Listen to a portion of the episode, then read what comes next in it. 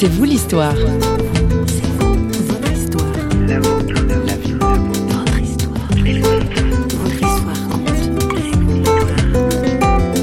La maladie n'est pas celle que je crois, et donc la guérison n'est pas celle que j'attends. La guérison, c'est d'abord la rencontre d'une personne avec le cœur de Dieu. Dans C'est vous l'histoire aujourd'hui, celle d'un homme étonnant. À 71 ans, Pierre de la Chapelle prie pour guérir les malades. Avec ses noms et prénoms, on pourrait se dire qu'il était prédestiné à la prêtrise, ou pour le moins à être chrétien. Et pourtant, avant de découvrir une foi vivante, il était ingénieur d'un grand groupe international et diplômé de l'école militaire de Saint-Cyr. Un parcours surprenant que nous découvrons au micro de François Sergi. En fait, moi j'ai été élevé dans un milieu catholique bien traditionnel, bien, bien sage, mais qui est devenu mouvementé au fur et à mesure de mes années. Je ne peux pas dire que j'ai rejeté la, religion, mais euh, j'en prenais ce qui m'arrangeait. Je suis rentré dans l'armée, je me suis engagé, j'étais à Saint-Cyr. La foi, je l'ai laissée de côté, mais j'ai eu un choc, c'est que mon frère aîné a été tué en Algérie. C'était un chrétien très pratiquant, très vivant. Et ça, ça m'a touché. J'avais un père également qui avait une très grande foi, des parents qui avaient une très grande foi, mais mon père a été un prisonnier à Dachau, il en est revenu et il a fait des témoignages très beaux. Et j'ai été complètement bouleversé parce que euh, j'ai vu l'essentiel de la foi. Et puis, euh, il fallait passer, il y a un moment où il fallait passer d'une foi euh, héritée à une foi incarnée. J'ai compris que la Bible était un livre vivant d'un peuple vivant. Et ça a complètement bouleversé ma vie. Une vie à ce point bouleversée que Pierre de la Chapelle va découvrir un don, un charisme, comme il dit, celui de guérison.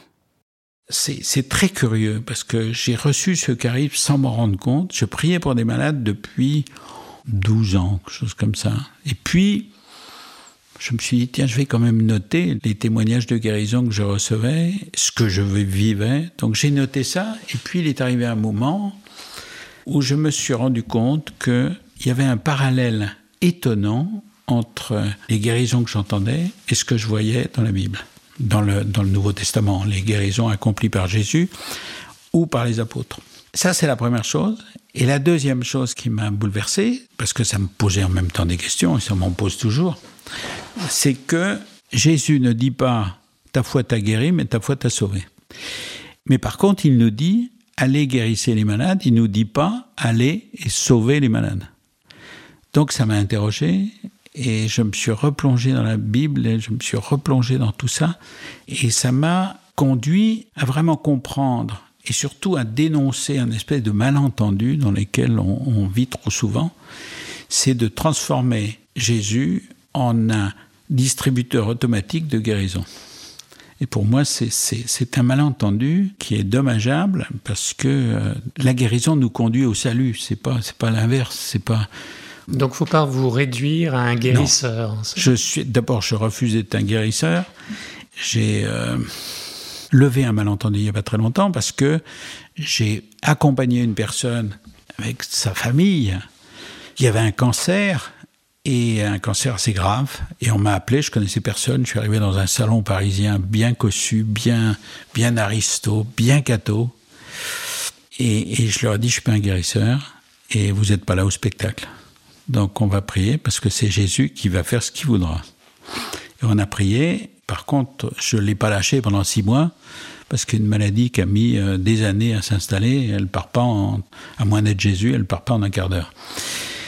Et puis, euh, il est arrivé un moment où le chirurgien a dit vous êtes complètement guéri de façon inexplicable.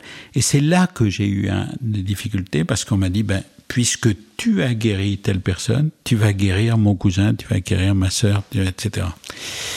Or, le cousin est mort, mais ce qu'on n'a pas vu, c'est que lui, il est mort dans le salut, c'est-à-dire qu'il y a eu toute une conversion de lui-même et de sa famille, que euh, la cousine, par contre, elle s'est révoltée elle a refusé cette perspective-là. Mais par contre, j'ai vu, j'ai prié pour un enfant qui a une, la maladie des os de verre. Eh bien, en priant pour lui et avec sa famille, sa famille s'est complètement transformée dans la foi de façon extraordinaire. Et du coup, l'enfant va mieux. On est dans l'inversion des vecteurs.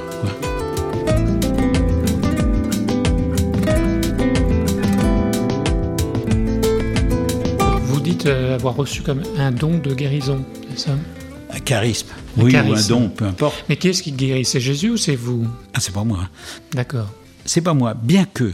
Alors, en quoi consiste ce don euh? Alors, d'abord, la Bible dit Allez en mon nom, guérissez les malades. Donc, les personnes que je guéris, c'est au nom de Jésus, c'est pas en mon nom. Ça, c'est le premier malentendu à lever. Je me suis rendu compte qu'il y avait des guérisons et que c'était des personnes pour qui j'avais prié.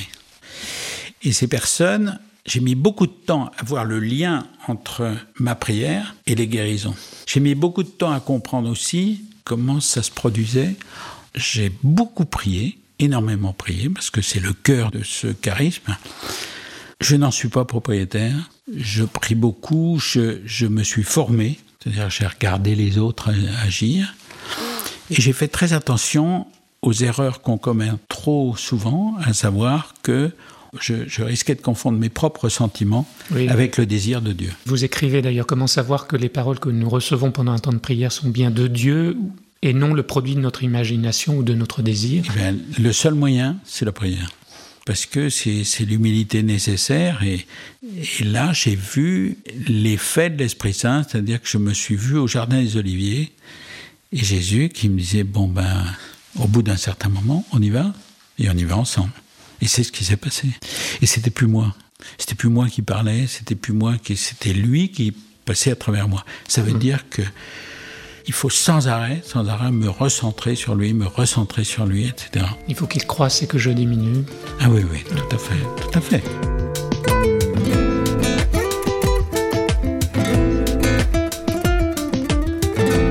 Je vous demandais euh, est-ce que ça dépend de vous ou pas, vous avez dit oui et non, parce qu'effectivement, il y a la question de la foi qui se pose. Oui, alors, ça? là où c'est difficile, c'est d'abord, c'est croire. C'est croire, mais surtout quand me vient une voix intérieure qui me dit, par exemple, quand dans une assemblée de, ça m'est arrivé 4000 personnes, je le cite, je vois une femme en fauteuil roulant en plein milieu de l'assemblée, et le Seigneur qui me dit, la voix intérieure qui me dit, va lui apporter la guérison que j'ai préparée pour elle. Je refuse en général en disant non, non, ça, ça c'est une erreur, c'est mon orgueil, c'est je veux faire le malin, etc. Puis finalement, j'y vais parce que je ressens un tel coup de pied dans les fesses que j'y vais et la personne me dit oui, je vous attendais. Il y a une limite, c'est que j'essaye d'être très prudent pour les personnes que je connais bien. Parce que mon désir qu'elles guérissent, mhm. et il y en a qui m'en veulent, parce qu'il y a une femme à qui j'ai annoncé plusieurs fois qu'elle allait guérir d'une sclérose en plaques et qui n'est pas guérie. Et en fait, il y a un mélange de mon désir, un mélange de sa trouille de guérir, car les mm. gens ont souvent peur de guérir en disant qu'est-ce qui va arriver mm-hmm. si je guéris? Et puis, il y a, c'est la liberté de Dieu, fait ce qu'il veut. Mm. Et j'ai l'impression que quelquefois, Dieu dit à la personne, euh, je vais pas te guérir maintenant, tu n'es pas prête. Il y a une question de timing hein, dans la, guérison. Et alors, vous avez effectivement tout un chapitre sur sortir du statu quo de sa maladie. Euh, je pense à ce malade dans les évangiles de Bethesda, là, qui euh, dans la piscine, là, et puis le, pauvre, ben, il va pas. Personne n'est venu. Personne n'est venu, mais ça fait plus de 30 ans qu'il attendait d'être guéri, et Jésus passe. Et, et ça, ça, ça me pose beaucoup de questions, mais heureusement que ça me pose des questions. Parce que si je savais, je, je ferais du copier-coller, et je veux pas. De temps en temps, ça, ça me met dans des situations euh, difficiles. Euh. Bon, j'ai 71 ans, je me suis dit à 70 ans, j'arrête. Bon, comme ça, c'était une façon de me défiler. Et les gens qui me suivent m'ont dit, mais attends, c'est pas toi qui décides de l'âge de la retraite, hein. T'es es au service du Seigneur, il te dira quand il faudra arrêter. Et donc, je continue. Et à chaque fois que je veux arrêter, il y a un signe, me dit, tu vois, regarde, tu vois bien que c'est pas terminé.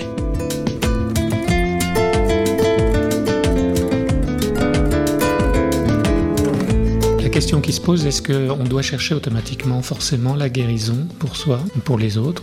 Moi, je suis très partagé. Ma foi me dit, rien n'est impossible à Dieu. Donc la guérison est possible. Et en même temps, elle ne vient pas. Alors, ce que je dis simplement, c'est que la maladie n'est pas celle que je crois, et donc la guérison n'est pas celle que j'attends. Que mhm. Autrement dit, quelqu'un qui a un cancer assez grave, c'est pas forcément la guérison du cancer qui doit attendre. C'est sa mm. conversion, c'est sa rencontre. Car la guérison, c'est d'abord la rencontre d'une personne avec le cœur de Dieu. Et c'est là Donc une maladie peut en cacher une autre. Plus Mais je vais même plus loin. Euh, une maladie en cache toujours une autre. Parce que je vois arriver quelqu'un qui me dit j'ai un cancer, mais je ne sais pas ce qu'il y a derrière. Et quand je lui parle, je dis euh, et si on parlait du pardon? Et en général, les gens résistent en disant mais je vois pas de quoi tu te mêles. Je dis moi justement, je vous dis qu'il y a un rapport. Est-ce qu'il y a des personnes à qui vous ne pouvez pas pardonner? Et là, le débat s'engage. Mais il y a des gens qui refusent, qui m'ont dit euh, j'ai pardonné puisque j'ai oublié. Et je vous parlais de cette femme qui ne guérit pas parce qu'elle elle me dit j'ai oublié. Vous donnez l'exemple d'une certaine Nadine qui a été violée et vous parlez justement de la nécessité du pardon, mais là c'est parfois difficile. J'ai été très bouleversé avec cette fille qui venait d'être violée alors qu'elle était handicapée depuis 20 ans je lui ai dit, si tu pouvais pardonner, est-ce que tu le ferais? Et elle m'a dit, oui, mais je peux pas aujourd'hui, je souffre trop. Et je lui ai bien fait voir qu'il y a la justice des hommes et la justice de Dieu. Justice des hommes, elle doit passer. Mais rendez-vous compte que une psychologue lui a dit, ben, tu ne pourras pas guérir puisque le jugement a lieu dans trois ans, donc faut attendre. J'ai dit non. Elle confond la justice des hommes avec la justice de Dieu. Il te demande simplement une chose, c'est de pardonner. Et donc on a fait tout un chemin de prière ensemble et elle a retrouvé la paix. Et là, elle a pu guérir de la dépression dans laquelle elle était. Et donc elle a pu vivre le procès en paix complète. Mmh.